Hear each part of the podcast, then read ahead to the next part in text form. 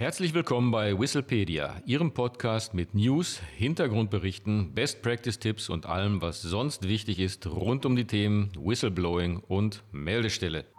Auf geht's! Hallo und herzlich willkommen zu einer neuen Ausgabe von Whistlepedia. Hier sind wieder Adrian König und Martin Walter. Heute geht es um Aufbau und Organisation der internen Meldestelle. Nach Inkrafttreten des Hinweisgeberschutzgesetzes, das seit dem 27.07.2022 in einem Regierungsentwurf vorliegt, müssen Beschäftigungsgeber mit mehr als 249 Beschäftigten eine interne Meldestelle einrichten. Aber welche Aufgaben hat sie? Wie ist sie zu organisieren und wie geht man mit den Meldungen um? Fangen wir an mit den Aufgaben der Meldestelle. Und äh, Hierzu gehört zum einen das Betreiben der Meldekanäle, über die die Meldungen abgegeben werden können. Zum anderen prüft die Meldestelle die Stichhaltigkeit der eingegangenen Meldungen. Sie kontrolliert demnach, ob eine Meldung begründet ist, ob also der eingegangene Hinweis hinreichend konkret und plausibel ist. Nicht zu vergessen ist, dass zu den Aufgaben der Meldestelle auch das Ergreifen von Folgemaßnahmen gehört. Als Folgemaßnahmen können interne Meldestellen insbesondere interne Untersuchungen bei dem Beschäftigungsgeber oder der Dienststelle durchführen sowie betroffene Personen und Arbeitseinheiten kontaktieren. Eine mögliche Folgemaßnahme kann zudem das Abschließen des Verfahrens aus Mangel an Beweisen sein. Außerdem können die internen Meldestellen das Verfahren an eine zuständige Behörde sechs weiterer Untersuchungen abgeben. Eine interne Meldestelle hat auch die Aufgabe, dass sie für Beschäftigte klar und leicht zugängliche Informationen über externe Meldeverfahren bereithält. Sie sorgt dafür, dass Beschäftigte auch über die externen Meldestellen, die beim Bund und bei den Ländern eingerichtet werden, informiert sind. Zur Organisation der internen Meldestelle. Die Organisation spielt eine bedeutende und äh, zentrale Rolle. Wichtig ist, dass die Meldestelle sowohl vom Unternehmen selbst als auch von einem externen Dienstleister betrieben werden kann. Wenn das Unternehmen die interne Meldestelle selbst betreibt, dann werden ihre Aufgaben durch eine beim Beschäftigungsgeber oder der Dienststelle beschäftigte Person oder durch eine interne Organisationseinheit übernommen. Einem Unternehmen steht jedoch auch die Option offen, einen externen Dienstleister mit den Aufgaben der internen Meldestelle zu betrauen. Das hat mehrere Vorteile. Zum einen befasst sich eine Meldestelle mit sehr sensiblen Themen, für die viel Wissen und Erfahrung erforderlich ist. Hier hat der externe Partner, dessen Hauptaufgabe ja der Umgang mit dieser Thematik ist, deutliche Vorteile. Zum anderen gibt es auch Fälle, in denen sich die hinweisgebende Person eher an einen Dritten wenden möchte als an eine Stelle im Unternehmen. Und äh, diese Personen können dann die von einem Dritten betriebene interne Meldestelle ansprechen, müssen sich nicht an die staatlich betriebene externe Meldestelle oder gar die Öffentlichkeit wenden.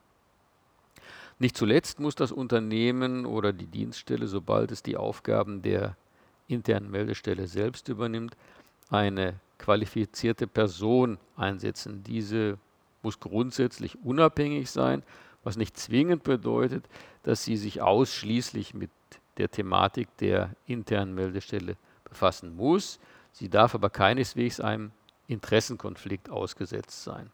Und zu beachten ist auch, dass das Qualifikationserfordernis eine regelmäßige Schulung hinsichtlich der Aufgaben und Betreuung für die beauftragte Person erfordert. Bei der Beauftragung eines externen Dienstleisters fällt diese Schulung selbstverständlich weg. Die Kosten, die für die Schulung der beauftragten Person entstehen, stellen auch einen nicht zu vernachlässigenden Aspekt dar. Zwei Begriffe haben wir hier mehrmals erwähnt, äh, Meldekanal und Meldestelle. Aber was ist da der Unterschied? Denn das Gesetz verwendet äh, beide Begriffe. Diese Wörter hören sich zunächst mal sehr ähnlich an, dahinter verbirgt sich jedoch ein großer Unterschied. Grundsätzlich betreibt die interne Meldestelle den Meldekanal. Der Meldekanal beschreibt den technischen Weg, wie eine Meldung einer hinweisgebenden Person abgegeben werden kann. Und dabei müssen interne Meldekanäle die Meldung in mündlicher oder in Textform ermöglichen. Zudem muss der hinweisgebenden Person eine persönliche Zusammenkunft mit der beauftragten Person der internen Meldestelle ermöglicht werden.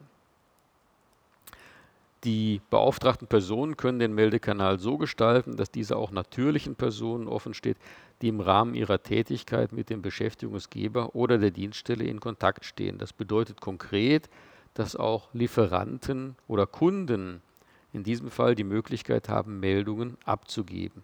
Ob die interne Meldestelle für diesen Personenkreis offen steht, liegt aber im Ermessen des Unternehmens oder der Dienststelle. Besonders hervorzuheben ein weiterer Punkt, Vertraulichkeit. Um diese gewährleisten zu können, darf nur die zuständige Person Zugang zu den eingegangenen Meldungen haben.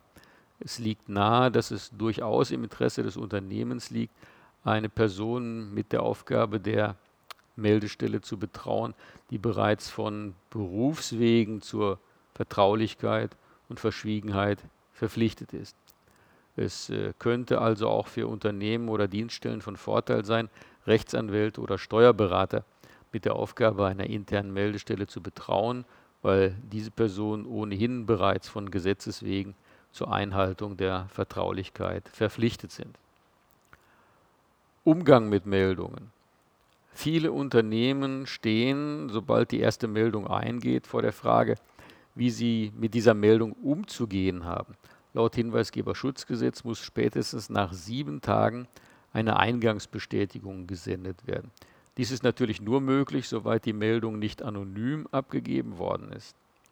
Die interne Meldestelle verfährt weiter, indem sie mit der hinweisgebenden Person Kontakt hält, soweit dies möglich ist, und die eingegangene interne Meldung einer Stichhaltigkeitsprüfung unterzieht. Es wird auch geprüft, ob der Hinweis einen Gesetzes- oder Regelverstoß beinhaltet. Soweit erforderlich und möglich versucht die interne Meldestelle bei der hinweisgebenden Person weitere Informationen einzuholen. Anschließend müssen sachgerechte Folgemaßnahmen ergriffen werden. Zuletzt ist die interne Meldestelle dazu verpflichtet, der hinweisgebenden Person innerhalb von drei Monaten eine Rückmeldung zu geben. Die Rückmeldung muss die Folgemaßnahmen und die Gründe für das Ergreifen dieser Folgemaßnahmen beinhalten. Eine Rückmeldung darf jedoch nur erfolgen, soweit dadurch Ermittlungen nicht berührt oder Rechte der Person, die Gegenstand einer Meldung sind, nicht beeinträchtigt werden. Vielen Dank, Martin. Das soll es auch schon gewesen sein für heute. Wenn Sie aber noch Fragen und Anregungen haben, dann wenden Sie sich gerne an uns mit podcast.hinweisgebersystem24.de oder besuchen Sie auch gerne unsere Website unter hinweisgebersystem24.de. Vielen Dank. Auf Wiederhören.